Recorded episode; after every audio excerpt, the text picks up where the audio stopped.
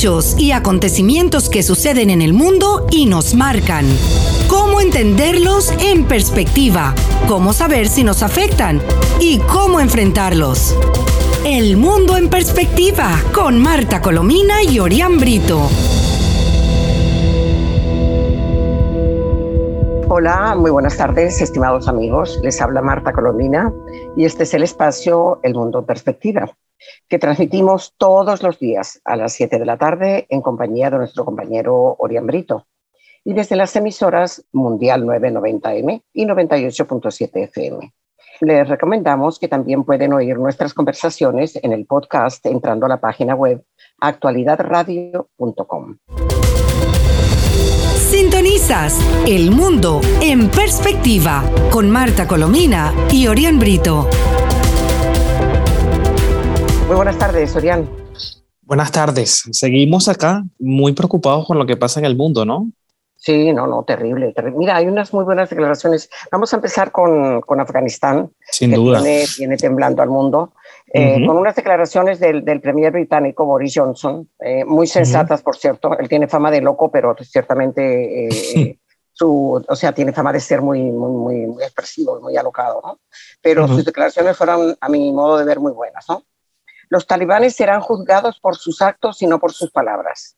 A propósito de las promesas mm, absolutamente tiernas al estilo de Maduro que están haciendo los talibanes, sí. a decir que esta vez sí se van a portar bien, ¿no? Sí, que van a permitir que las mujeres eh, bajo la, trabajen, el Islam trabaje. Lo primero que hicieron fue castigar hoy eh, y, asesinar a una porque no se quiso poner en la, burca. Así que por, ahí empezamos. Y, una, manifestación pacífica con tres muertos. Así sí, con tres muertos en Jalalabad. Eh, ahí protestaban porque las personas querían mantener su bandera afgana y que no se colocara la bandera que tienen ahora los talibanes, esta bandera blanca con un mensaje que tienen en el centro. Y bueno, los reprimieron, tres muertos y han instalado además unos, unas alcabalas en los puntos, en las ciudades donde interrogan a la gente cuando sale de los trabajos. Es decir, que contrasta con ese mensaje de vamos a portarnos bien, no tienen de qué preocuparse. De, de libertad, sí, sí, sí. Bueno, inclusive eh, hoy señalan eh, este, varios, varios dirigentes europeos que no es cierto que haya puerta franca para llegar al aeropuerto de Kabul. No. Eh, que justamente esas alcabalas a las que tú estás es correcto. Es, es, un foco de detección de aquellos que no, de aquellos que consideran enemigos del nuevo régimen, ¿no? Así que el gobierno de Estados Unidos está negociando con los talibanes a ver si se logra un corredor humanitario para que pueda salir la gente, porque todavía se estima en el caso de Estados Unidos que hay entre sí. 5.000 y 10.000 estadounidenses todavía en el, en el territorio. Y muchos, y muchos es que durante ese tiempo había, había traductores, había colaboradores, colaboradores de, de, de, la, de, las, de las tropas extranjeras presentes en, en Afganistán.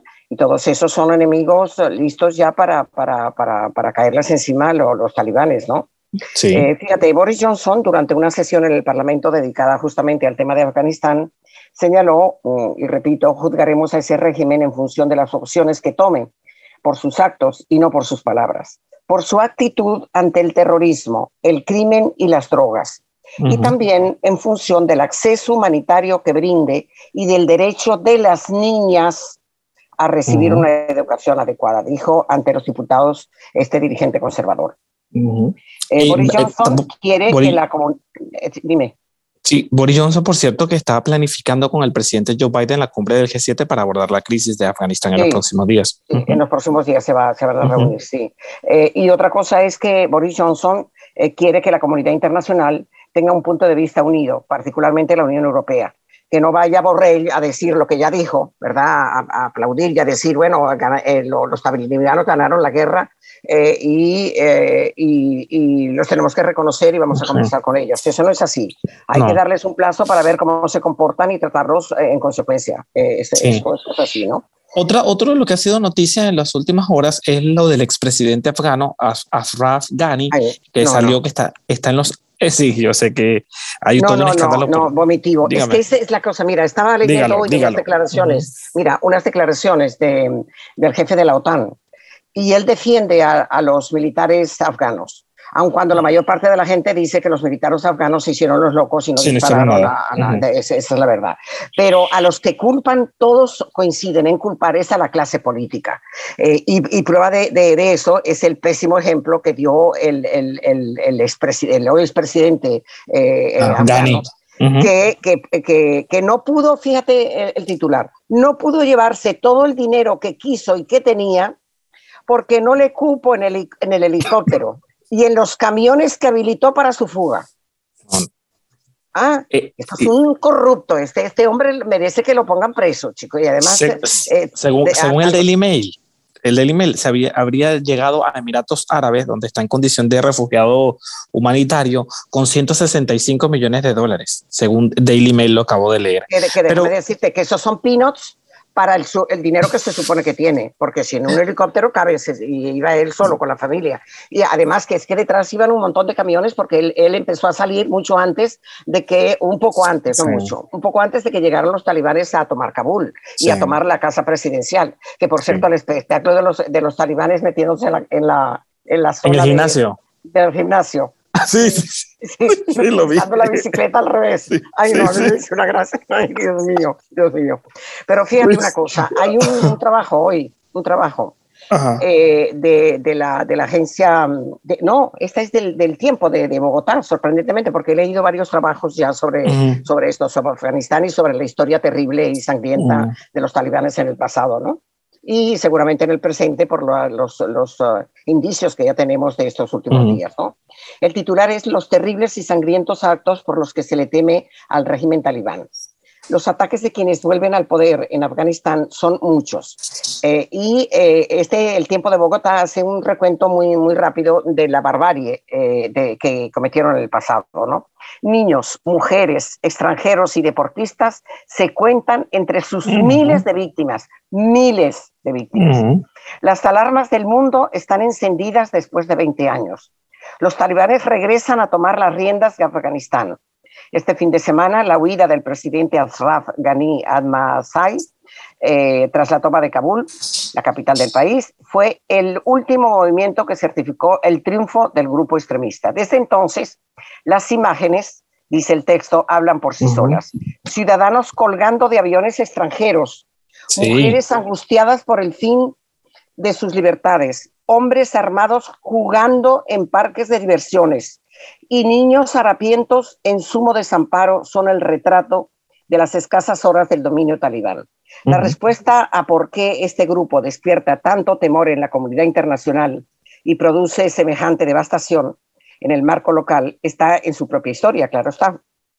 Y hacen el recuento. Pero fíjate tú que a propósito de lo que decimos de que aviones, personas colgando de los aviones extranjeros. Sí, imágenes que dieron la vuelta al mundo. Bueno, fíjate, en, eh, Estados Unidos, muertes de afganos y en el aeropuerto de Kabul serán investigados por, por Estados Unidos. Y hayan hayan restos humanos de afganos que se aferraron a ruedas de avión de Estados Unidos. Sí, así será la desesperación, ¿no? Imagínate, salir restos, restos humanos de afganos fueron hallados en el hueco de las ruedas del avión de Estados Unidos. Qué dolor, qué cosa terrible, Dios mío. Que despegó el domingo de Afganistán en un intento desesperado de personas de ese país de huir después que los talibanes tomaron el poder. Bueno, fíjate que las historias que narran eh, es el ataque contra Malala, Malala Yousafzai, eh, tenía escasos 14 años, dice el texto de, edad, cuando fue atacada hábilmente por los talibanes.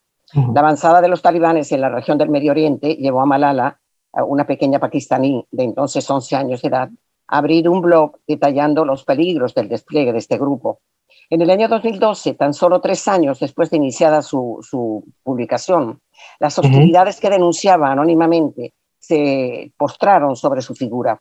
El 9 de octubre del 2012, Malala y dos compañeras suyas fueron atacadas por integrantes talibanes que les dispararon mientras regresaban a sus hogares. Era joven, pero estaba promoviendo la cultura occidental, era el delito que se le asignó. Eh, y esa es la justificación cínica, como más o menos lo hace Maduro en Venezuela, ¿no? Sí. Eh, por, otro lado, sigue, la, sigue las críticas a la administración Biden, porque si bien es cierto que la retirada de las tropas de Estados Unidos y Afganistán es comprensible, porque tras 20 años y gasto mil millonarios, la, corrupción de, la clase política, ¿no? corrupción de la clase política, más de 2.300 militares estadounidenses fallecidos, eh, todos perdieron la vida en esta, en esta guerra.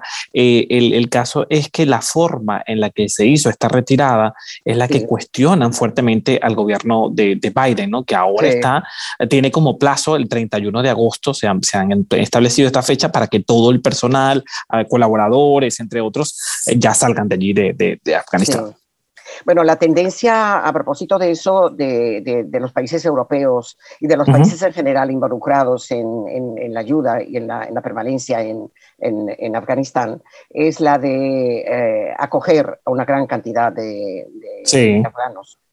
Como, como, como, como, migrantes eh, en sí, sí, sí. países. ¿no? Y fíjate que aquí en España hay muchas críticas al, al gobierno español eh, porque mm, es la fecha que todavía no, no han, una parte de los españoles de la embajada eh, vinieron porque los trajo un, un, avión norteamericano. Que salió hace... y, y, y, avión española solo uno que llegó esta, esta mañana. Pero fíjate que la, la, eh, eh, hubo un ataque talibán y, y la, embajada española, que debería haber hecho reaccionar al presidente actual, porque el ataque a la embajada española, eh, que fue mm, el, menos de dos, al menos dos funcionarios españoles fallecieron en ese ataque. El 11 de diciembre del año 2015, el grupo talibán lanzó una ofensiva contra la embajada de España en Kabul este ataque duró más de 12 horas, 12 ininterrumpidas, después de que un carro bomba instaló en la entrada de la oficina diplomática ibérica, decenas de hombres armados iniciaron un tiroteo que cobró la vida al menos de 10 personas, entre ellos afganos que estaban eh, colaborando también con la embajada. ¿no? Bueno, lo, que no tiene nombre también es el bombardeo a 15 niños mientras rezaban. Ah, rezaban, rezaban. El ataque fue perpetrado en medio de diálogos en Estados Unidos para el retiro de tropas extranjeras de, Afganistán. Uno de los últimos ataques talibanes que despertó la indignación mundial justamente fue el atentado en el pasado diciembre a un centro de oración musulmana en la provincia de Ghazni. La detonación de un carro bomba acabó con la vida de al menos 15 de los menores de edad que estaban en la tradicional lectura del Corán. Con su desfachatez característica, el grupo argumentó entonces que los niños habrían fallecido como resultado de una munición sin explotar. Es decir, Maduro a la vista. Ahí, ahí, ahí estamos, ¿no? Y luego también es el, el, texto es mucho más extenso, pero no disponemos de tiempo. Ah. Periodistas, policías y deportistas también. La escalada de violencia contra ellos ha sido permanente. Eh, eh, como, como asedio, ¿no? De los talibanes. Como asedio y acción de los talibanes. Hay que estar este, pendientes a lo que diga porque dice que el expresidente Ghani, que se llevó, ya lo comentamos, todo el dinero y está en Emiratos ah, Unidos, va a hablar eh, las próximas horas a, a la nación. Vamos a ver qué dice. No, lo que diga, lo que diga nos importa un rabano, porque ciertamente eh, eh, una persona que hace sale por la puerta de atrás. Vaya capitán de barco, el primero que se va y se va con, con, con, los beneficios de su de su asalto. nos hace recordar la vaca sagrada, ¿no? del país. No, no, Jiménez, no, salió. No, no, terrible, terrible.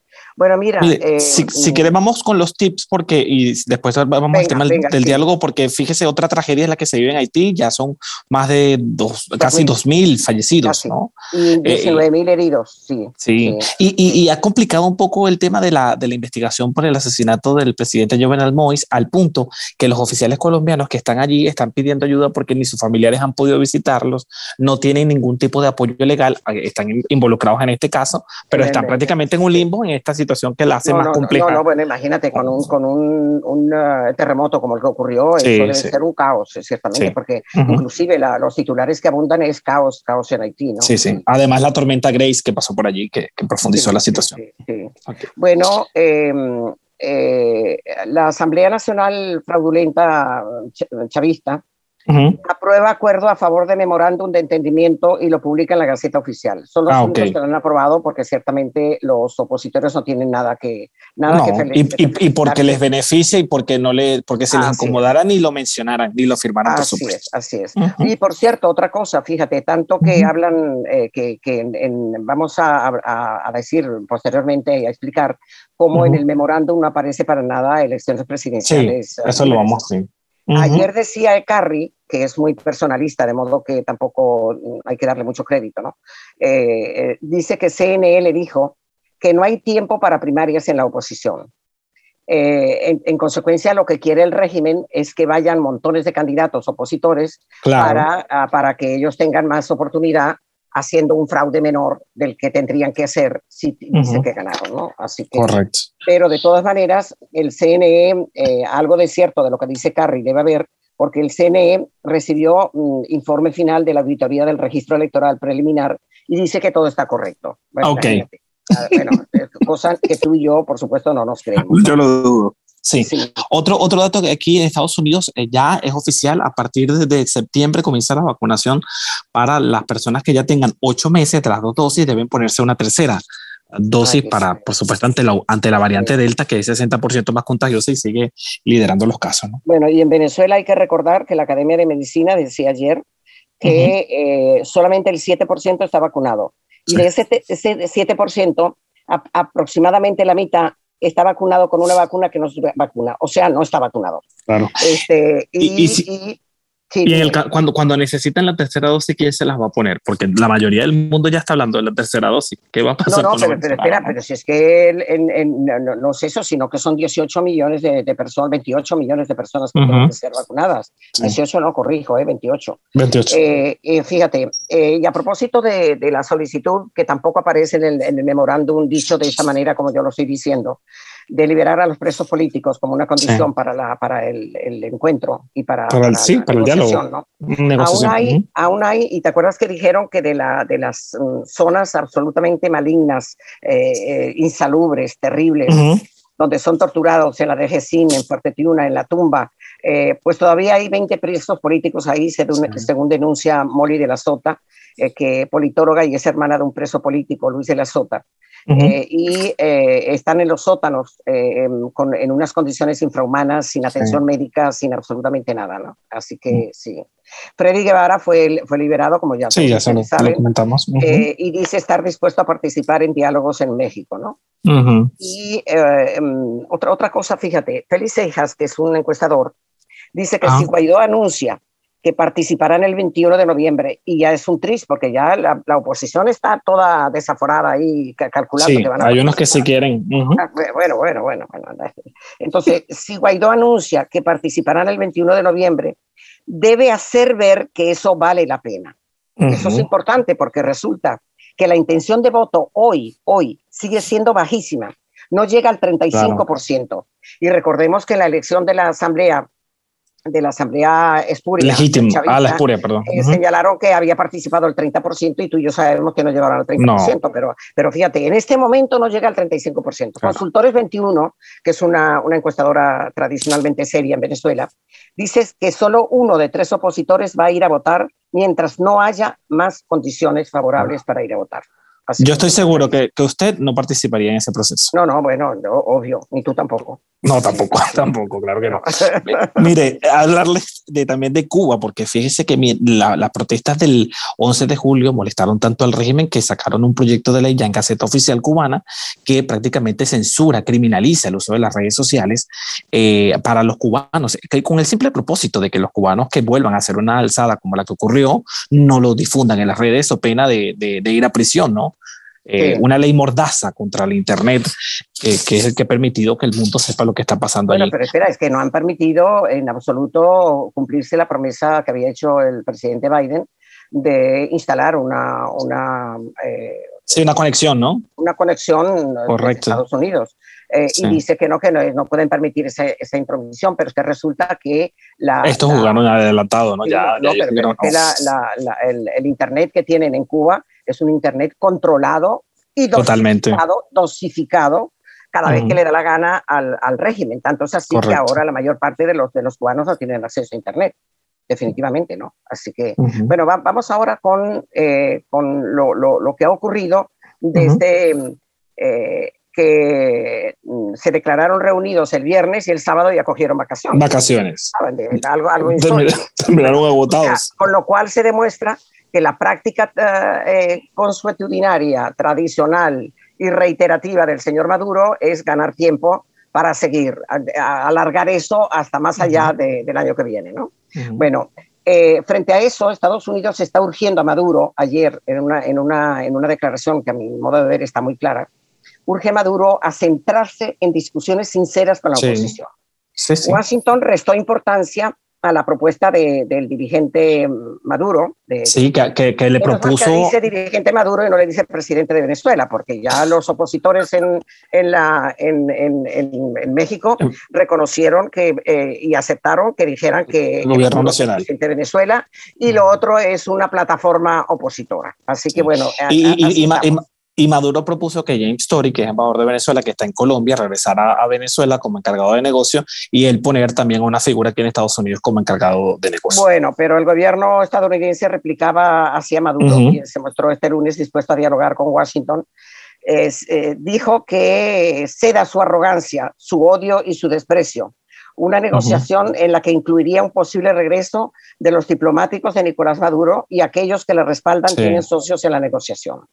Las fuerzas democráticas de la plataforma unitaria liderada por, por Guaidó eh, indicó a EFE un, portavoz del Departamento de Estado preguntado por la oferta de Caracas, dice, es ahí donde Maduro tiene que implicarse en discusiones sinceras con sus opositores políticos, eh, negociaciones que nosotros eh, siguen muy de cerca y Estados Unidos sigue reconociendo todavía a Guaidó como presidente interino, aun a pesar de que desapareció de la figura de las, del memorándum de entendimiento. Del memorándum, sí.